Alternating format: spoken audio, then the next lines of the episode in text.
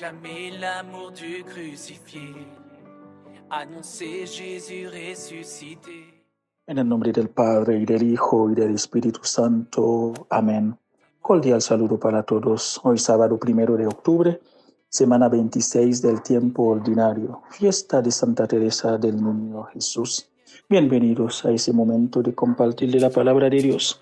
Mi nombre es Padre Guito Azar Charles de la Congregación de los Siervos Misioneros de la Santísima Trinidad. Les saludo desde Santa María a Joroapan, México.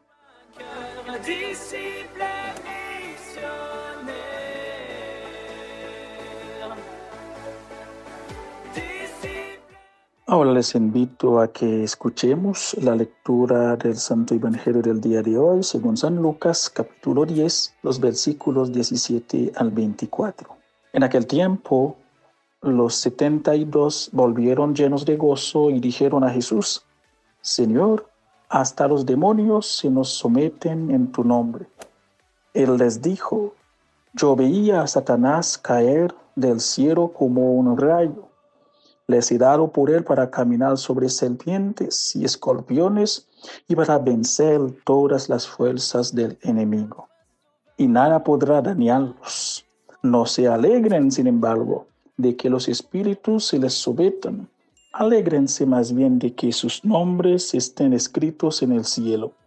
En aquel momento Jesús se estremeció de gozo, movido por el Espíritu Santo, y dijo, Te alabo, Padre, Señor del cielo y de la tierra, por haberles ocultado estas cosas a los sabios y a los prudentes, y haberlas revelado a los pequeños.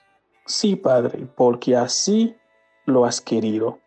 Todo me ha sido dado por mi Padre y nadie sabe quién es el Hijo sino el Padre, como nadie sabe quién es el Padre sino el Hijo y aquel a quien el Hijo se lo quiera revelar. Después, volviéndose hacia sus discípulos, Jesús les dijo a ellos solos, felices los ojos que ven lo que ustedes ven. Les aseguro que muchos profetas y reyes quisieron ver lo que ustedes ven y no lo vieron. Oír lo que ustedes oyen y no lo oyeron. Palabra del Señor.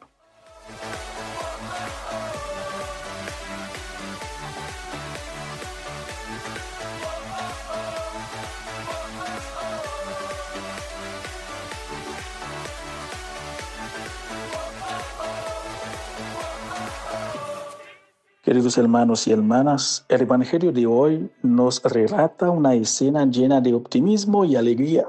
Los 72 enviados regresan de su misión satisfechos y sorprendidos por el poder que han, que han experimentado al curar y expulsar demonios, signos que acompañaban al anuncio de la venida del reino de Dios.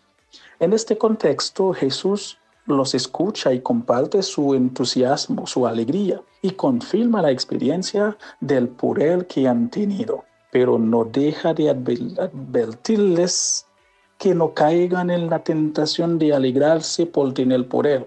Eso no para quitarles su gozo, sino para que su gozo esté cimentado en algo mucho más sólido e importante.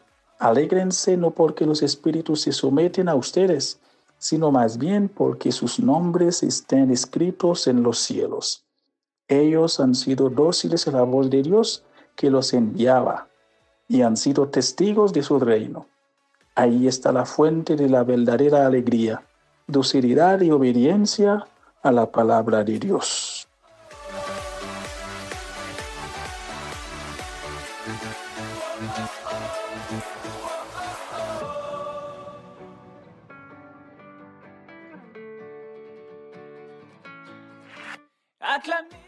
Resulta significativa la alabanza de Jesús al Padre, donde expresa una alegría inmensa, infinita, que proviene del Espíritu Santo, porque los sencillos por fin se apropian de la verdad de Dios. Esta verdad ya no está controlada ni encerrada en los privilegios, sino en aquellos que abren su corazón humildemente a la grandeza de Dios. Así esta buena noticia ha llegado hasta nosotros a través del testimonio de muchos, que a través de la historia han abierto su corazón a Jesucristo. Nosotros también somos dichosos porque tenemos la posibilidad de encontrarnos con Él si estamos abiertos a la sorpresa. Así que hacer obras de caridad, evangelizar, son gozos pasajeros. El gozo eterno es estar inscritos en el libro de la vida. De ahí permanecemos enfocados en, en lo más importante, que es la salvación. Hoy es un buen día para elevar nuestra alabanza a Dios y con memoria agradecida, reconociendo a quienes nos han comunicado la buena noticia de Jesús, convencidos de que sus nombres están escritos en el cielo. Santa Teresa del Niño de Jesús, ruega por nosotros. Un feliz y bendecido día para todos.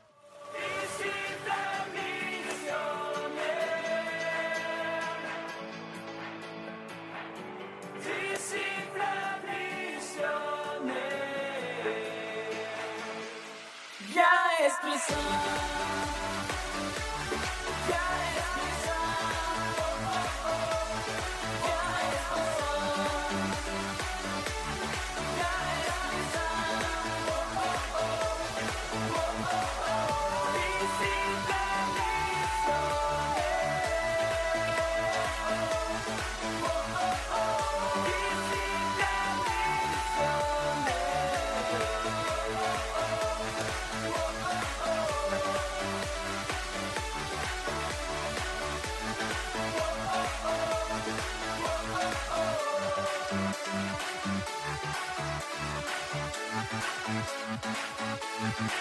Mm-hmm.